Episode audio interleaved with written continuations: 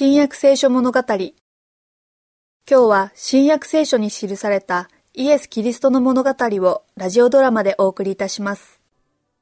キ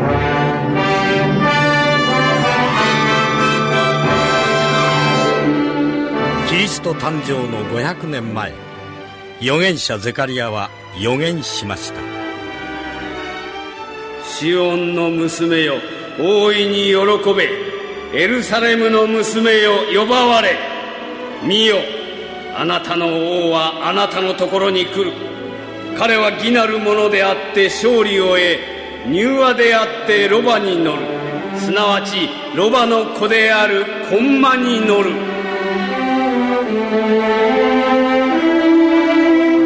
イエス様は今日エルサレムへおいでになる。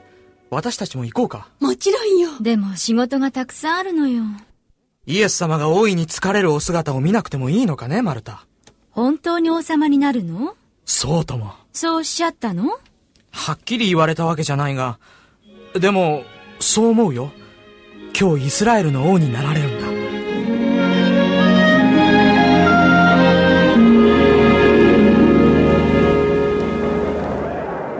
ペテロさんこんな大勢の人見たことありますか？今まででも最大の人数だよそれもそのはずさ。ベタニアにいた人たちや杉越の祭りに行く人たちがみんなイエス様についてきたんだろう。新しい命と喜びにみんな元気づけられているようだ。主が立ち止まられますよ。ヤコブ、ヨハネ、ヤコブとヨハネを呼んでおられます。ベテパゲの村へ行きなさい。するとすぐ、ロバがつながれていて、転ばがそばにいるのを見るであろう。それを解いて、私のところに引いてきなさい。もし誰かがあなた方に何か言ったなら、主がお入りようなのです、と言いなさい。そう言えば、すぐ渡してくれるであろう。主はいよいよエルサレムに入って王の位に疲れるおつもりだイスラエルの習わしでは新しい王は人が乗ったことのない動物の背に乗って戴冠式に臨むことになっているのだから。ダビデの子にホサナダビデの子にホサナダビデの子にホサナ主の皆によって来たる者に祝福あれ。主の皆によって来たる者に祝福あれ。糸高きところにホサナ糸高きところにホサナ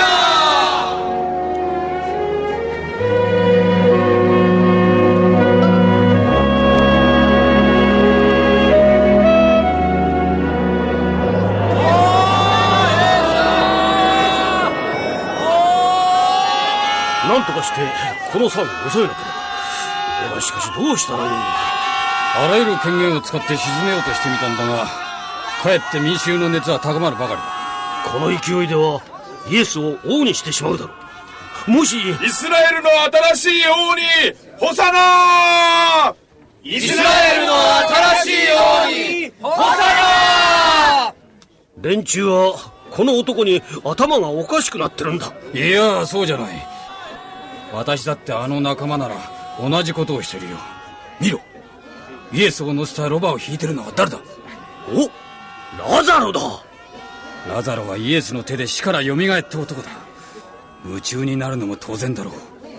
道案内してるのは目が見えなかったのがイエスの奇跡で見えるようになった連中だ。それに一番大きな声でイエスを称えて歌っているのは元は物が言えなかった連中だし一番盛んに城の枝を折ってイエスの前で振っているのは連中だよ。私でも連中と同じように喜ぶだろうよ。あんただって。どうやら君は忘れてるようだな。連中を抑えるのが役目なんだぞ。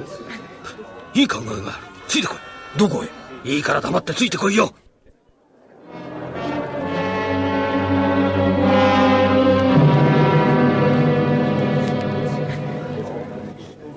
先生あなたの弟子たちをお叱りください。このような騒々しい騒ぎはローマ当局から許されないはずです私たちはみんな牢屋に入れられてしまいます。